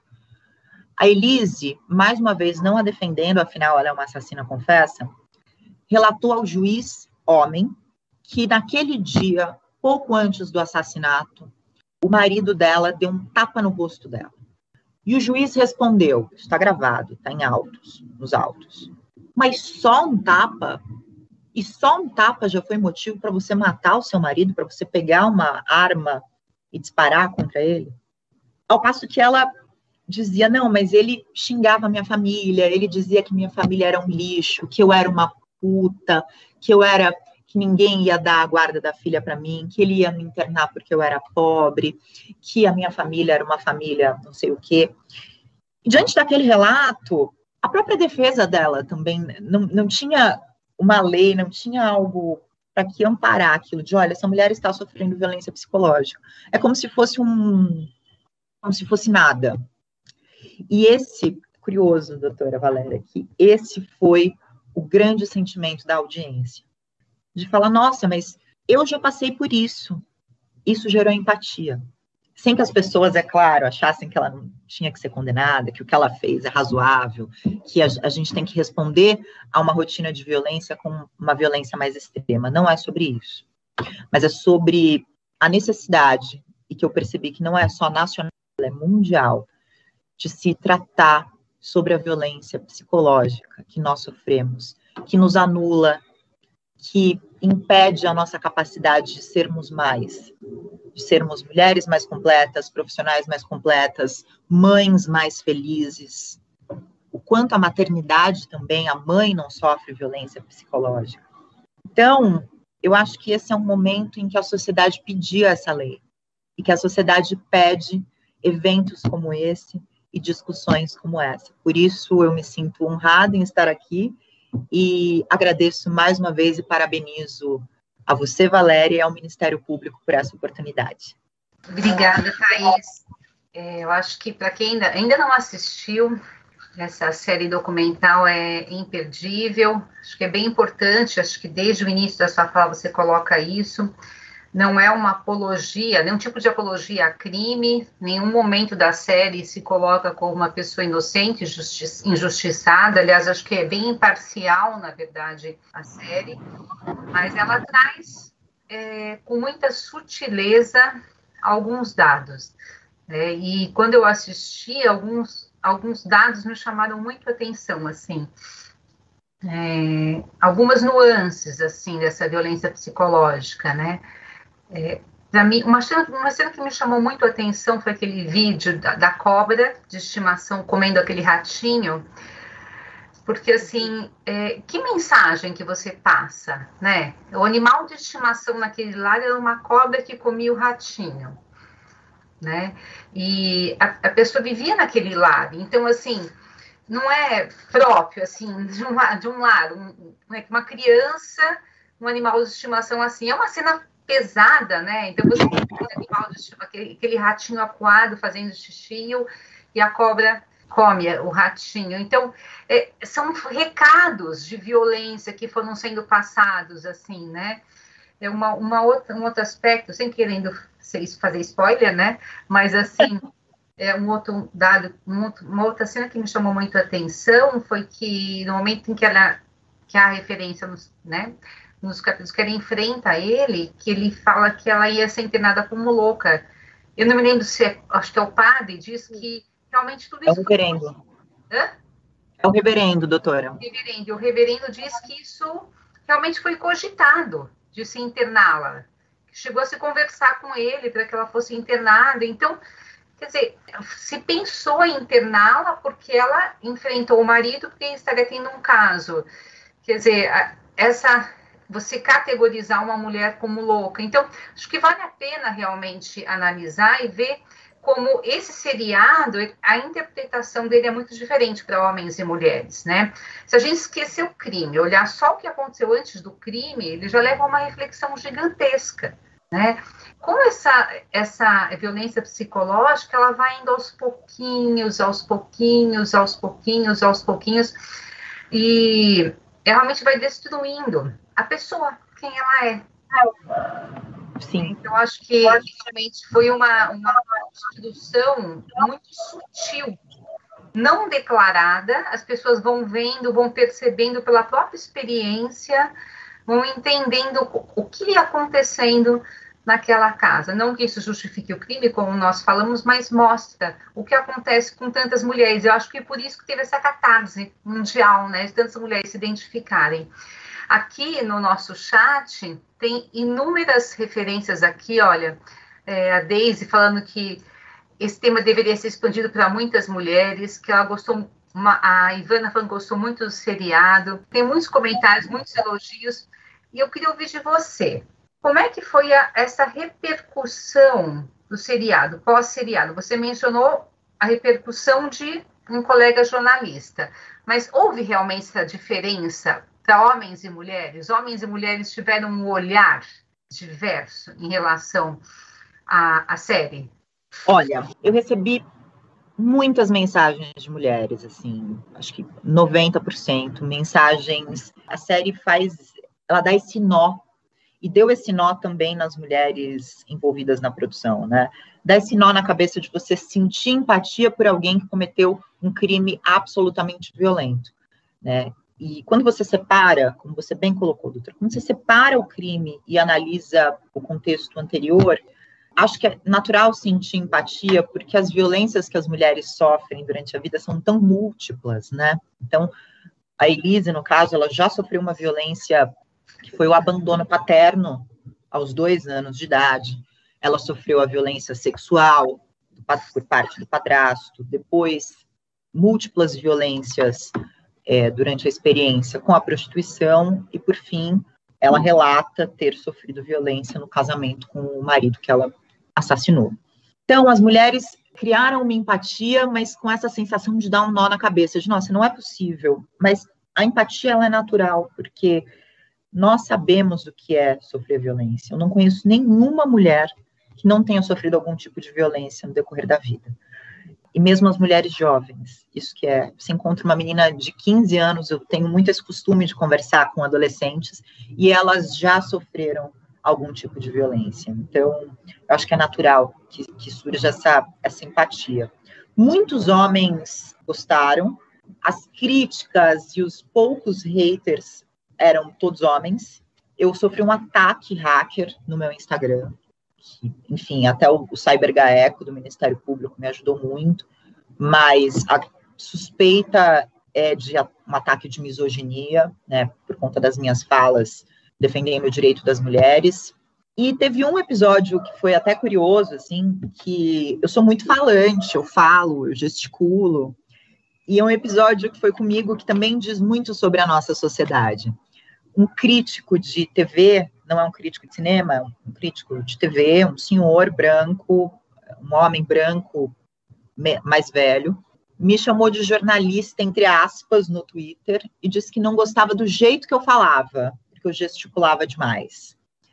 E isso diz tanto sobre a nossa sociedade, né? Eu, eu que sou a idealizadora da série, a jornalista responsável pela investigação, tem o meu ofício entre aspas, e o que incomoda na série não é nada, não é a narrativa, não são as discussões que provocam. Que, o que o incomoda é a minha maneira de falar, porque as mulheres devem ter um jeito de se portar socialmente. Então, isso foi uma experiência muito interessante para mim, de falar, nossa, o que, o que o incomoda é que eu gesticulo muito.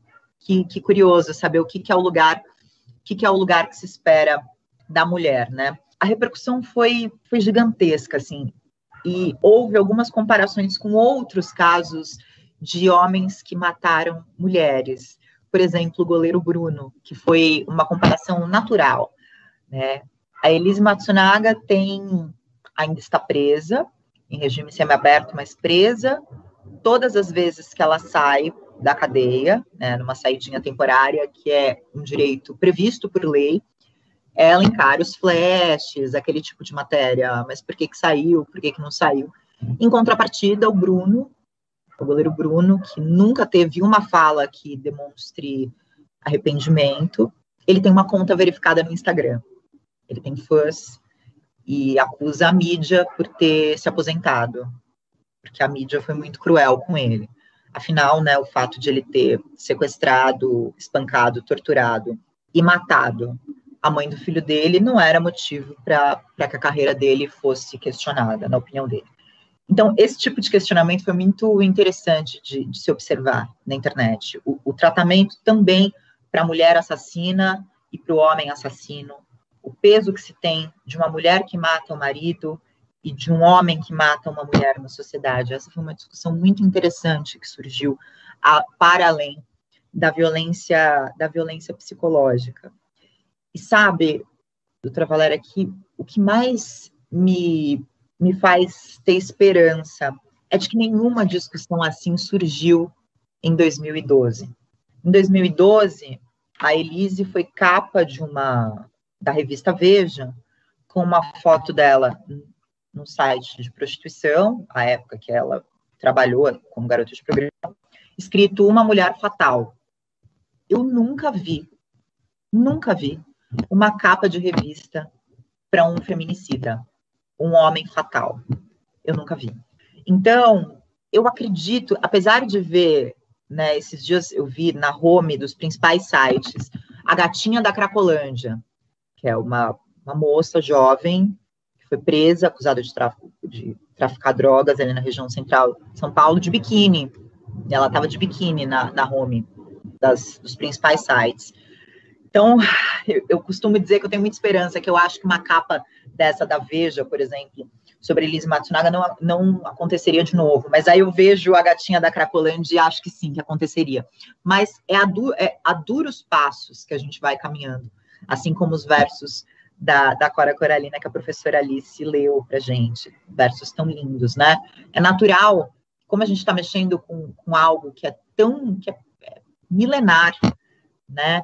Que é o domínio, que é o patriarcado, é, é natural que seja uma, um cabo de guerra, né? Que a gente vá avançando e a, a gente seja questionada. Mas o que me deixa o que me deixa esperançosa é que essa discussão que nós propusemos com o documentário de Elise Matsunaga não seria possível em 2012. E ela foi possível e muitíssimo bem aceita agora em 2021. Então, é isso. Eu acho que aos poucos a gente, a gente muda, sabe? A sociedade muda. A sociedade muda. Está mudando.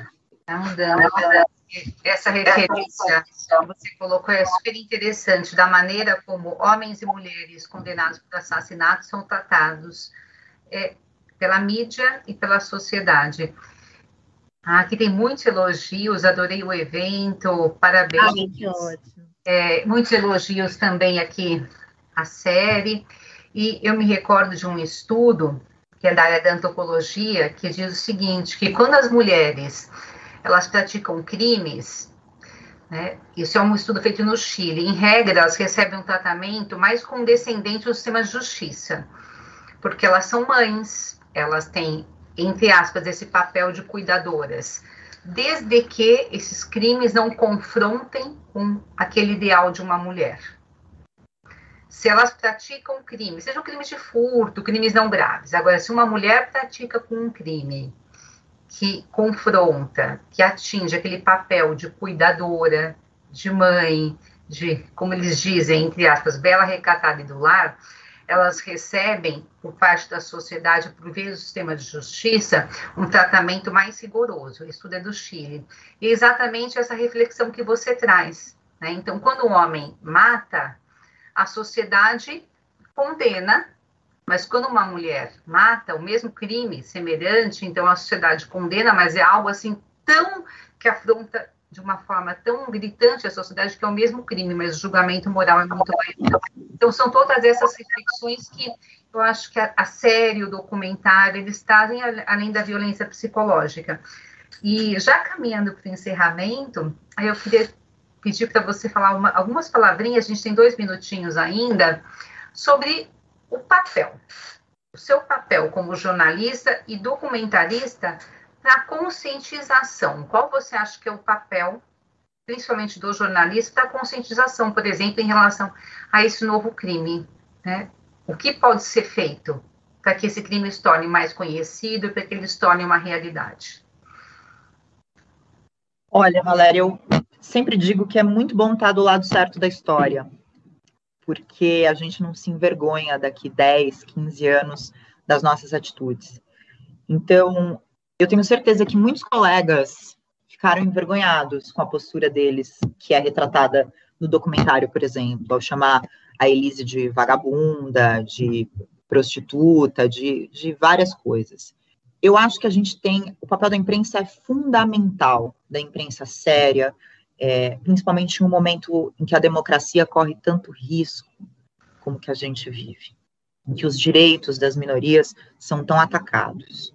O papel da imprensa é fundamental, fundamental. A história a gente conta todos os dias, né? O, o jornalista é o historiador diário, é o que registra as mudanças da sociedade para onde a sociedade vai e para onde a sociedade tem que ir também. Então, para mim é fundamental.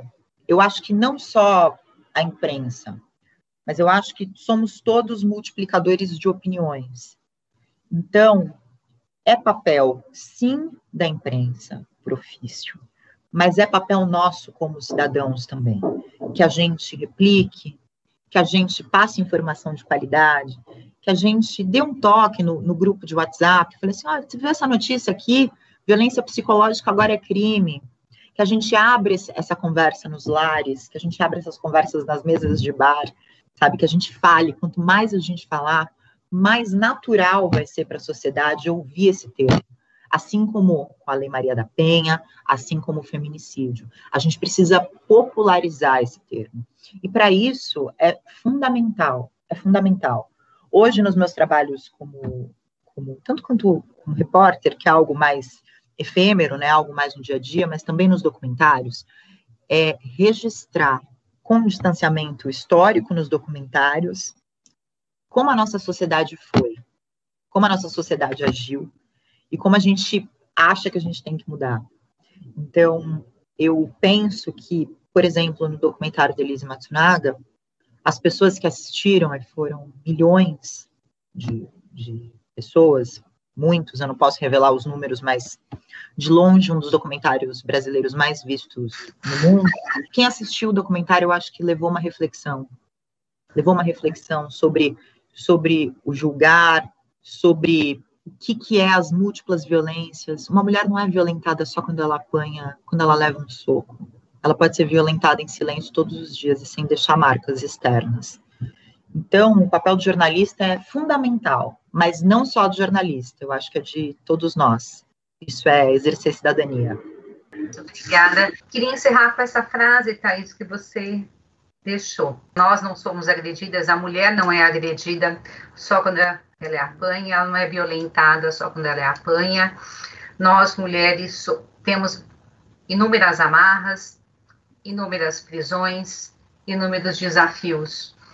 O mundo, ele tem inúmeras realidades, mas cada uma de nós enfrenta as suas próprias e cada uma de nós já experimentou as suas próprias violências, como você disse, desde adolescentes a mulheres adultas, a mulheres idosas, todas nós já passamos por episódios de violência psicológica. Talvez por isso, todas nós tenhamos nos identificado com o seriado, porque em algum momento isso aconteceu com a gente.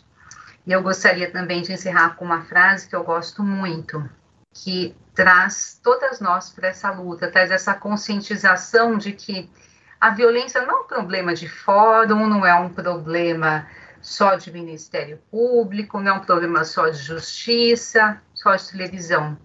A violência é um problema que acontece aqui, acontece comigo, acontece com a minha amiga, com a minha irmã, acontece com todas nós. É uma frase da Audre Lorde, ela diz que eu não sou livre enquanto outra mulher for prisioneira, mesmo que as correntes dela sejam diferentes das minhas. E com essa frase eu encerro, porque enquanto uma de nós tiver correntes, nenhuma de nós é livre. Muito obrigada, Escola do Ministério Público, Thais, as nossas palestrantes, e até o próximo evento.